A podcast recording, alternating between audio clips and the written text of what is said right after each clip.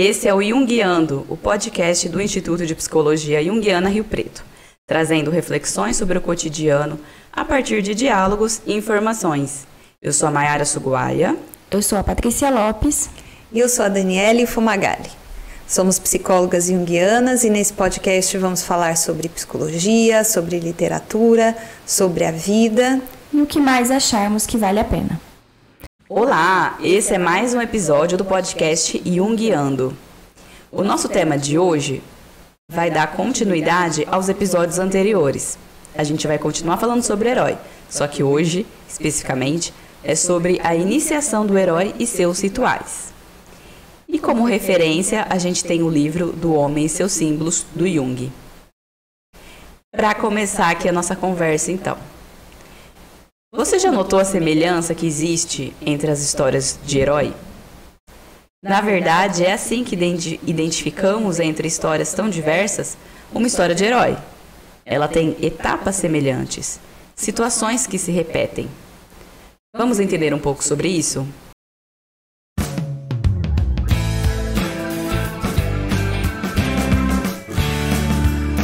E o que a psicologia tem com isso? Por que será que as histórias de heróis sempre cativam as pessoas, né? Uhum. É, são muito variadas, claro, as pessoas se interessam por temas diferentes, mas a história do herói sempre nos cativa por uma razão. Ela também diz respeito a nós, a cada um dos seres humanos. No nosso desenvolvimento psíquico, a gente precisa passar por etapas que exigem da gente características de um herói a gente também tem que passar pelas mesmas etapas que o herói passa. Por isso que as histórias mitológicas de heróis despertam na gente tanto interesse. Vamos falar um pouco sobre essa iniciação do herói. Só um comentário, né, para quem acha que ah, herói é coisa da mitologia grega. Hoje em dia não tem mais. É, qual que é mesmo os filmes que arrecadam milhões e milhões de dólares aí no uhum. cinema? Herói, né? A saga dos heróis. Os Vingadores e Companhia Limitada. Marvel, DC, enfim. Então, sim, a gente, o herói ainda tem muito espaço e a gente sim se identifica com eles ainda nos dias atuais. Uhum. Bom, e aí, para a gente entender um pouquinho mais, a gente vai falar sobre os rituais de iniciação do herói. Essa é aquela parte divertida de todo filme de herói em que começam as aventuras. Tem muitas provas que ele passa, as lutas, demonstrações de que ele desenvolveu as habilidades necessárias para ser um herói ou ainda está desenvolvendo porque começa a colocar tudo que está aprendendo em prova.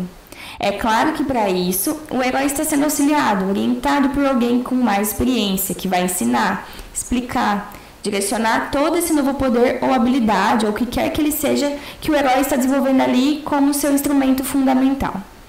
Um exemplo disso é o Luke Skywalker com o mestre Yoda.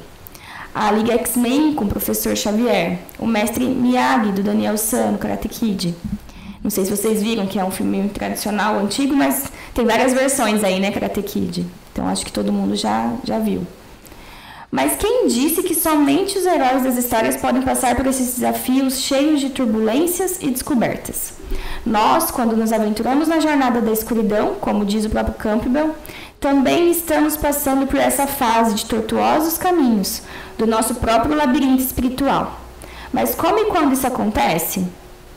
Pode ocorrer de forma intencional, por meio da busca por terapia, pela meditação ou ainda de maneira involuntária, sem perceber que está se aventurando através dos nossos sonhos.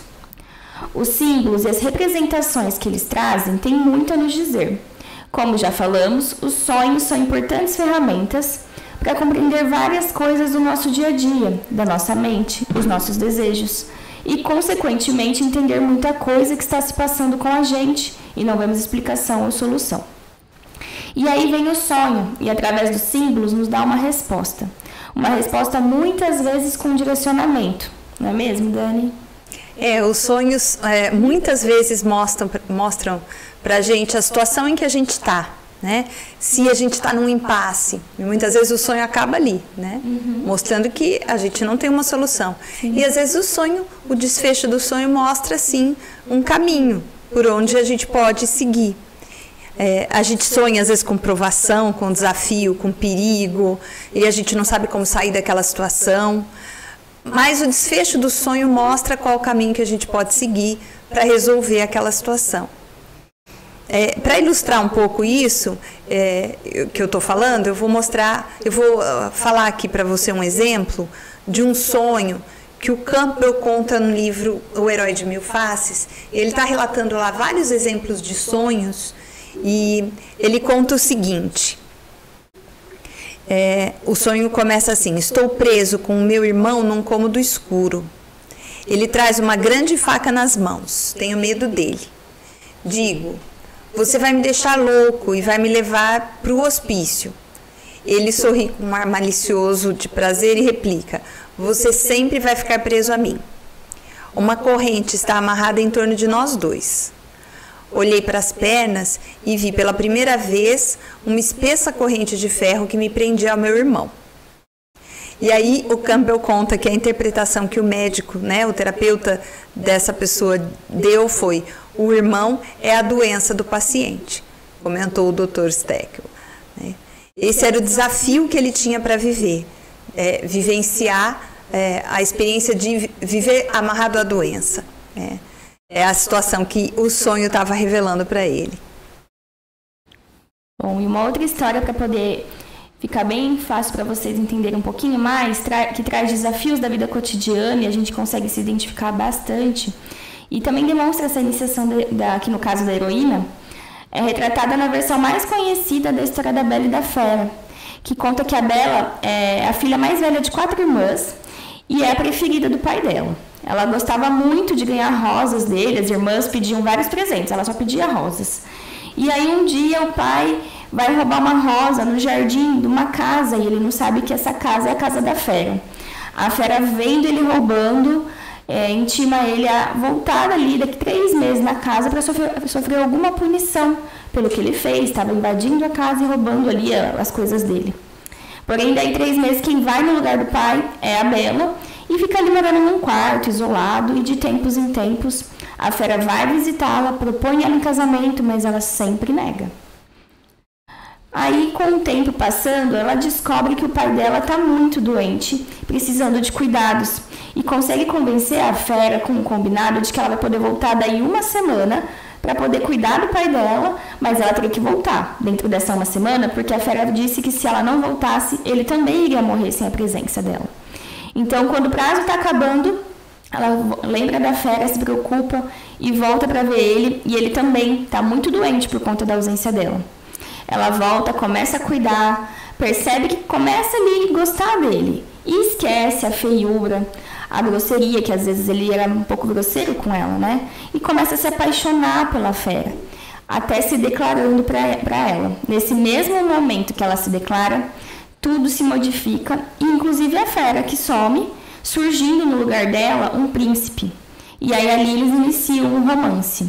Para quem já viu essa, esse filme ou leu o livro, essa história tem aí é a versão da, da Disney, né? Que é a mais famosa, porque tem outras versões também. Mas que traz um pouco disso, dessa iniciação da heroína. Essa história traz muito de simbolismo pra gente. Então vamos pensar. A Bela representa toda mulher e a relação dessa mulher estreita entre pai e filho. O pedido da Bela ao pai da rosa branca, dela trazer uma rosa para ele, para ela constantemente, simboliza a bondade da Bela que é colocada à prova. Quando o pai busca essa rosa em um local que mistura bondade e crueldade, um local que instiga um desafio aí, né? O amor à fera é, demonstra que o amor ainda é imperfeito, que está sob a forma animal e erótica e pode se transformar em forma humana. Olha que legal essa interpretação, né? Um amor que era inicialmente jovem, que poderia ser considerado incestuoso pelo pai, porque ela tinha uma relação muito íntima e estreita com esse pai, se transforma em um, um amor maduro de mulher. Então mostra todo esse percurso da Bela, né? O amadurecimento dela, como ela consegue é, sair, se desvencilhar da, dessa relação tão íntima do pai, que é importante, que a gente estava até falando no, no, episódio, né, de, do adolescente que precisa ter essa, esse momento de afastamento, de identificação com outras pessoas. E a Bela passa por esse processo. Quando ela vai morar com a Fera, ela se distancia da família, do pai, e começa a entender quem ela é, amadurecer, se tornar uma mulher e vivenciar outros amores, né? Muito legal. E o mesmo processo de rituais que conectam o animal e o humano encontramos em alguns mitos gregos, né, como de Orfeu, é, Dionísio e outros tantos. Tá, mas o que, que isso tem a ver com o que estávamos falando até agora de rituais e tudo mais? Bem, as mulheres, quando jovens, participam de mitos como os do herói. Educam-se, desenvolvem sua personalidade, mas há uma região de sua mente que mantém sua base sólida e ligada ao feminino, como quando se casam ou mesmo vivem os desafios da maternidade.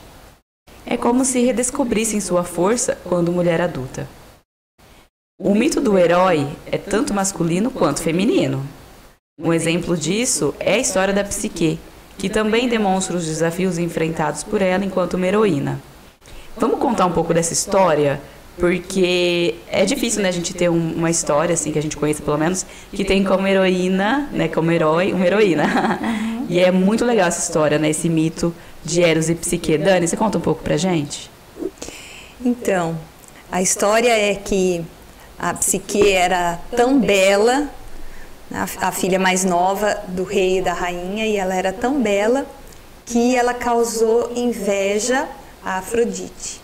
Né? Afrodite ficou com inveja porque é, o, o, templo de Afrodite estava se esvaziando, porque todo mundo dizia que a Psique era a Afrodite encarnada, de tão bela que ela era.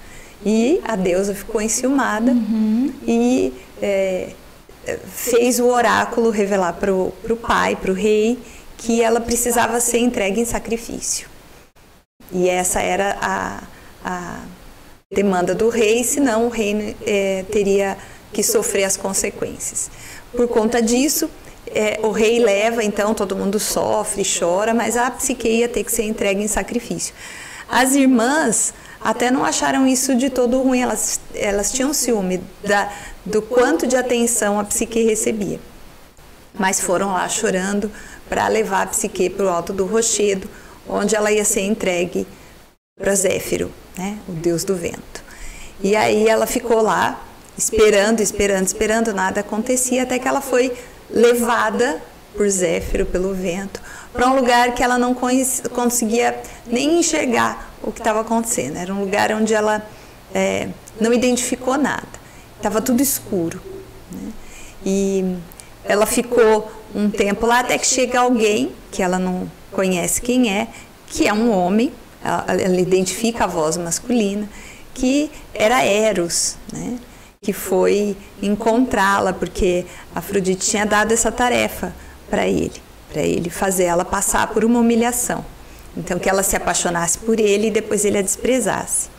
O que acontece é que eles sempre se encontravam no escuro. Ela nunca poderia ver quem era ele, porque isso traria uh, um sério problema. Então ela aceitou essa demanda de que eles iam sempre se encontrar à noite quando estava escuro e ela não podia vê-lo.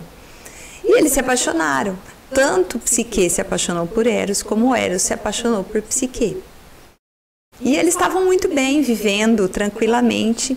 E em algum momento ela fica preocupada de nunca ter falado para a família que ela não morreu, que ela foi levada e ela vivia num palácio, né, com todas as coisas que ela é, quisesse à disposição, porque durante o dia o palácio servia a psique. E durante a noite ela encontrava Eros. Então ela estava com uma vida tranquila, estava tudo bem. E ela queria dar notícias à família. Então, Eros permitiu que ela mandasse notícias e ah, as irmãs quiseram vir visitá-la. O Eros não gostou muito, mas permitiu.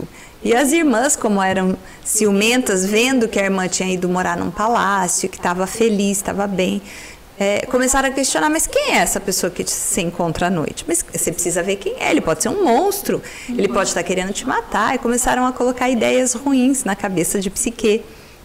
E ela ficou encucada. Assim, bom, então talvez eu precise tomar cuidado, talvez minhas irmãs tenham razão. E é, ela acaba quebrando o, o combinado com Eros, que era nunca vê-lo sob a luz. E ela acende uma vela e ela percebe que ela estava diante de Eros, né, o deus do amor. E ela fica tão encantada com aquilo que, sem perceber, ela derrama uma gota de cera sobre Eros e ele acorda e ele percebe que ela tinha quebrado o, o, a confiança dele e ele vai embora. Ele falou: Você pôs tudo a perder e foi embora.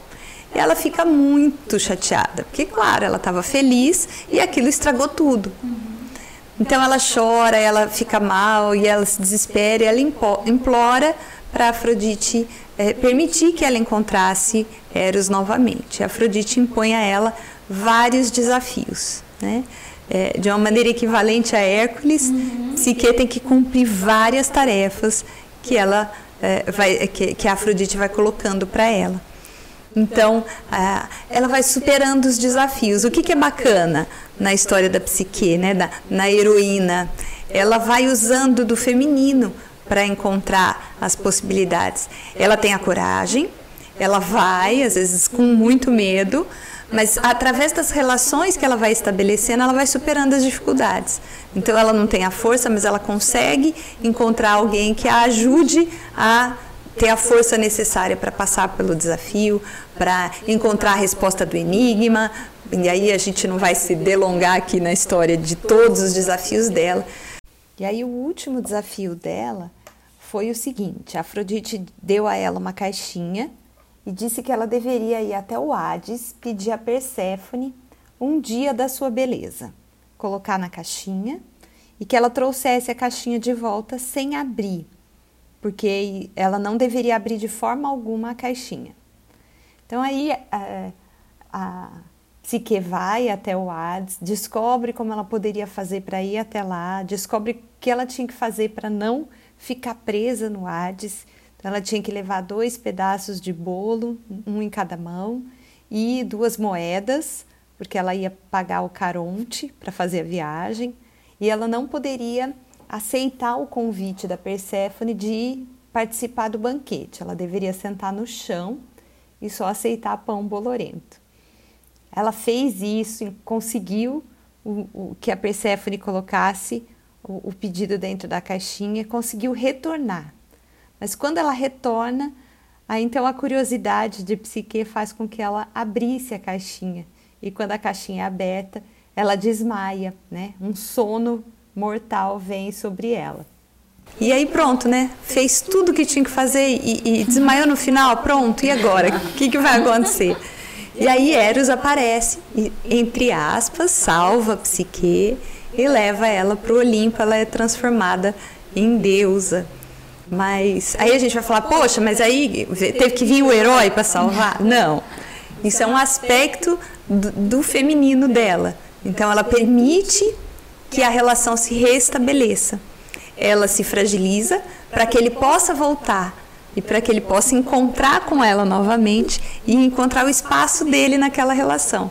E aí os dois se unem e vivem um, um uma relação boa é, no Olimpo. É interessante ver que a heroína feminina ela traz características diferentes da, do herói masculino, né? Com as características do feminino. É muito interessante, mas não são muitos mitos, né, que trazem a heroína é, uma figura feminina. E essa história tem é bem parecida pensando assim com a Bela e a Fera, né? De uhum. ela precisou, se ela ficasse ali naquela casa para sempre fechada, ela nunca ia amadurecer, ela nunca ia encontrar as potencialidades dela. E o, no caso aí, essa relação amorosa, né? Uhum. Então ela precisou sair para amadurecer, passar por vários testes, provações. E se tornar mulher. Sim. Exato. Muito lindo. Muito legal. Eu acho muito legal esse, esse mito da Eros e Psique. Ah, eu gosto muito, a Dani né, comentou, a gente não vai falando aqui de todos os desafios que ela teve que passar, mas tem um específico que acho que ajuda bastante a gente entender isso que a Dani trouxe do, do como essa heroína é, consegue se desenvolver né, através do feminino e tal. Tem uma parte que ela tem que subir na montanha mais alta e pegar um, um pouco da água de uma cachoeira, super difícil, né? Uma coisa que provavelmente um humano não conseguiria fazer.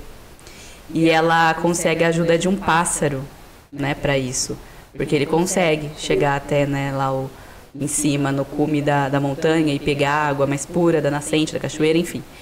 E é muito legal porque não só ela consegue através das relações, isso é típico do feminino, né, através do relacionamento, que consegue desenvolver, que consegue cumprir os objetivos, mas é um pássaro, né, um animal. Então também que é isso de estar tá ligado ao que é mais instintivo, né? Que a natureza, também, né? A natureza, que isso também é muito do, do feminino, uhum. né?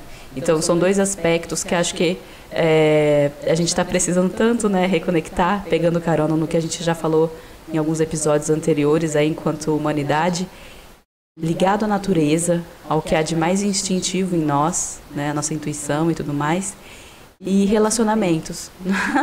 então, é talvez o que o mundo está precisando mais é fazer cumprir o feminino e o mito do feminino na nossa vida, né? A gente precisa ser um pouquinho mais heroína, independente de homem e mulher, tá, gente? A gente não está falando aqui de gênero, é importante a gente deixar claro isso também. Quando a gente fala de é, energia feminina energia masculina, é energia, né? E o mundo precisa das duas, e a gente precisa das duas. Então, talvez a gente está precisando um pouquinho mais dessa energia feminina de relações e de conexão com a natureza e com o nosso instinto.